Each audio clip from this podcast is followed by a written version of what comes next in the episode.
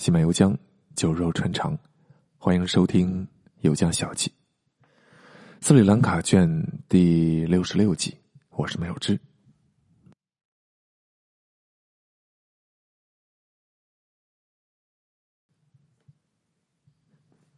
一九七零年到一九七七年，班达拉奈克夫人这个七年的任期啊，很特别。它是斯里兰卡历史上最左的、最像社会主义国家的。一个时期，政府更大规模的铺开了国有化。一九七二年，甩掉了英国人殖民的最后象征，颁布了民族宪法，彻底成立共和国，还风风火火的搞起了土改，没收了大片种植园主的土地。光是看政府出台的一个又一个政策，不知道的你还会以为这就是个社会主义国家呢。实际上，斯里兰卡政府能够做出这些政策。和当时国内左派势力的强大是有关系的，而左派势力的强大和当时中国输出革命意识形态有关系当时正是特殊的十年期间。那说到这儿呢，咱们要讲一个斯里兰卡近代史上的大事昨天咱们讲了一九七二年宪法，咱们现在把时间齿轮往回拨一年，讲讲一九七年发生的。人民解放阵线暴动，简单来说呢，就是左派力量组织了一次武装夺权，对政府造成了很大的冲击。根据立场不一样，这次事件你可以管它叫起义啊，或者革命；如果是贬义的话，就叫它暴乱或者动乱。咱们这里呢，尽量用一个去立场的词啊，就管它叫暴动啊。暴动是一个中性词。这场暴动。是由一个叫人民解放阵线的党派组织的，而领导人民解放阵线的人叫罗汉维杰维里。咱们呢就从他开始说起。一九四三年七月十四号，维杰维里出生于斯里兰卡南部海岸的小渔村家族传统上是渔民种姓，啊，也就是咱们以前介绍过的卡拉瓦。稍微回顾一下，僧伽罗人的最高种姓是高维伽马。高比伽马，他们都是种地的农民，占僧伽罗人口的大多数。次之的是剥肉桂皮的萨拉伽马，还有渔民种姓卡拉瓦。殖民时代啊，殖民者在西兰岛上最先大搞特搞的就是肉桂贸易，所以和萨拉伽马走的比较近。殖民者最先占领的地盘呢是沿海低地，所以和卡拉瓦种姓。也走得近，所以这萨拉伽马卡拉瓦给殖民者办事逐渐的手握资源，开始做大，有钱有势之后，就开始挑战高维伽马的地位了。啊，这几个种姓之间是这么一个关系。那维杰维里的父亲啊，他不是卡拉瓦种姓嘛，就办了一个小企业。他父亲还曾经是西兰共产党的成员，这个社会基因。遗传给了他儿子。和咱们前面介绍过的那些政治精英不太一样，维杰维里进的不是教会学校。一九四七年到一九五九年，一直在当地的公立学校读书。一九五九年七月进入佛学院。咱们讲啊，西兰佛教复兴的一个举措，就是在各地投资兴建佛教学校，和基督教设立的教会学校争天下。在校期间。维杰维里加入了西兰共产党，从此改变人生轨迹。他被派往苏联留学，那苏联什么地方？红色革命的汪洋大海。一九六零年，他前往莫斯科，正式进入卢蒙巴大学学习医学。他就是卢蒙巴大学的第一届学生，啊，这个学校就是这年才建起来的，赫鲁晓夫一手创办。专门招收第三世界国家的学生。如果说英国的剑桥是专门招收殖民地精英、孵化精英阶层的，那么苏联的卢蒙巴大学就是专门招收亚非拉国家低收入家庭成员、培养革命家的。所以，卢蒙巴大学被称为世界政治家的摇篮啊，确切来讲呢，其实是亚非拉政治家的摇篮。苏联解体之后，卢蒙巴大学改名了，叫俄罗斯人民友谊大学，属于俄国的常春藤啊。俄国学校排名第一的是莫斯科国立大学啊，第二是圣彼得堡大学，第三是俄罗斯物理工程学院，排第四的就是它了。嗯，大家可以留意一下，身边很多到俄罗斯留学的，去的都是这个人民友谊大学。求学期间，维杰维里成绩优秀啊，曾经在假期周游苏联，还一度在摩尔多瓦的集体农庄干过活大家知道，这个摩尔多瓦原来也是苏联加盟共和国啊，紧挨着乌克兰。苏联解体之后过得特别差，号称是欧洲第一穷国，和乌克兰是难兄难弟。后来呢，乌克兰又加了把劲儿啊，继续作死，终于超过了摩尔多瓦，成为新一代的欧洲第一穷国。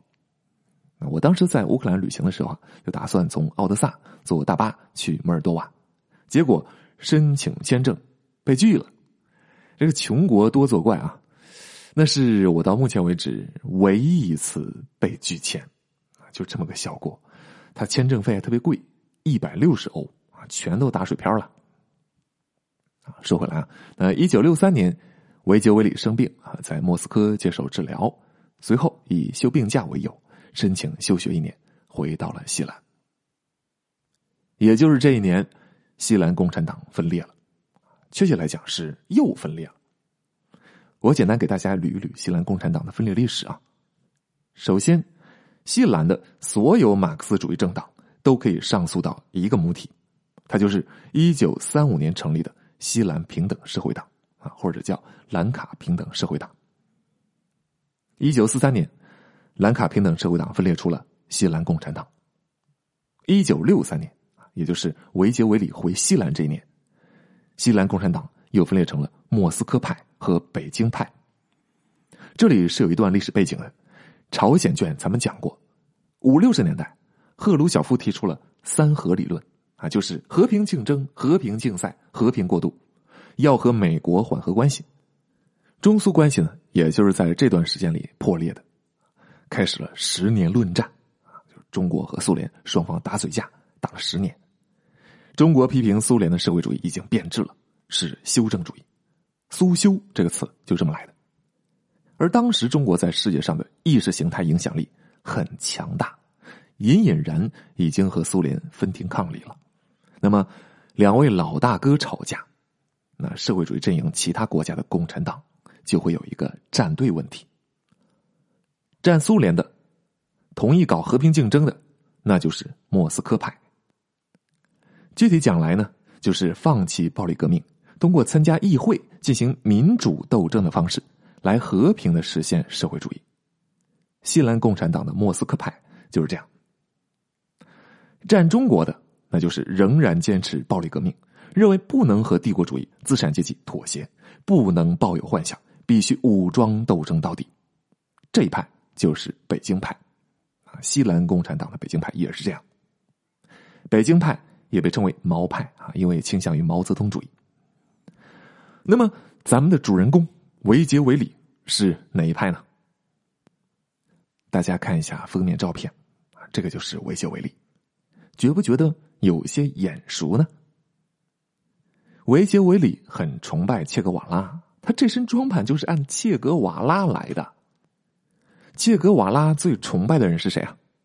毛泽东，所以维杰维里。当然是北京派，你别看维杰维里在苏联待了好几年，但是他受中国革命思想的影响要更深。所以，一九六四年他就跟着分裂出去了，成为了西兰共产党北京派的一员。也正因如此，他想回苏联继续学业的时候没能获得签证，就留在西兰继续搞革命了。这一年他二十一岁，年轻人嘛，思想总是要更激进一些。他觉得，西兰应该马上搞暴力革命，推翻现任政府，成立社会主义国家。啊，党内的其他人都认为他是神经病。一九六六年把他开除了。那好了，你们既然开除我，那我就自己搞革命。维基维里拉了另外一伙志同道合的年轻人，搞了一个新左派，开始在农村建立根据地，发展武装。啊，玩的就是农村包围城市的那种模式。对吸收进来的成员进行五堂课教育，五堂课分别是西兰资本主义经济、西兰独立史、西兰历史上的社会主义革命、印度扩张主义、西兰革命道路。越来越多的学生、底层失业青年、武装部队的新兵蛋子都加入了其中。一九七零年，维杰维里正式成立了党派——人民解放阵线。这一年西兰大选，小斯纳纳克带领的统一国民党是中右派，班达拉奈克夫人带领的西兰自由党是中左派。理所当然的。维杰维里呢？他们也是左派嘛，啊，只不过是更左一些，就动员党派的力量，到处发传单，让大家支持班达拉奈克夫人啊，以及他的党派联盟啊。他当时做了两手准备：如果班达拉奈克夫人失败了，统一国民党连任了，那么他就立马发动革命，推翻政府。同时，他也宣称，如果班达拉奈克夫人上台了，没有按照他所承诺的推行社会主义政策的改革。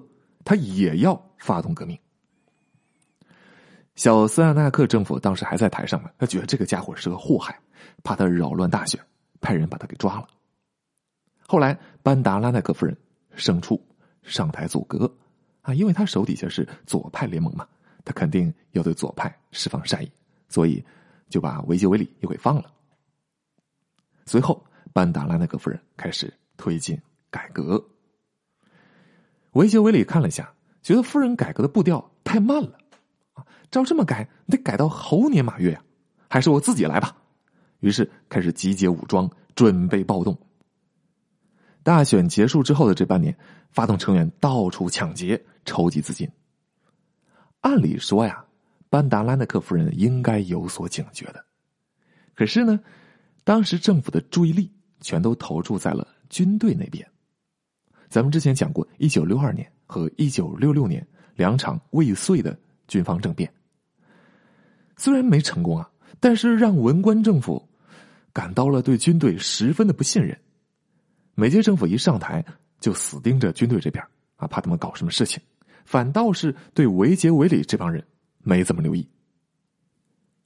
上一届政府小斯亚纳克在位的时候，警方就发现了维杰维里这帮人不对劲。给政府提交了啊预警报告，所以小斯纳纳克在大选之前才把维杰维里给抓了。班达拉奈克夫人上台之后，因为不信任军队警方，所以就调整了警方的成员。调整之后，原来熟悉人民解放阵线的人也就被调走了，也就没人给他提醒了。这么一来，就给了维杰维里迅速扩充力量的机会。一九七一年二月底，人民解放阵线进行战前动员，准备发动武装暴动。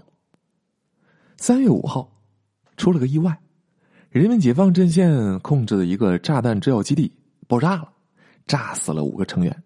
警方在这里发现了五十八枚炸弹，这一下引起了当局的警觉。三月十三号，警方把维杰维里给抓了，政府宣布国家进入紧急状态。啊！但是没有进行军事准备。班达拉纳克夫人啊，没有预料到这次暴动的强度和规模会那么大，以为警察的力量足以应付。四月二号，人民解放阵线其他几个头头碰面，决定发起暴动。具体分配了四个任务目标：一、拿下大型军火库；二、绑架班达拉奈克夫人；三。占领首都科伦坡，占领警察局、监狱、广播电台，控制政府要员。四，从贾夫纳监狱中救出维杰维里。大家商量完毕，各自行事。一九七年四月五号凌晨，人民解放阵线袭击警察局，暴动开始。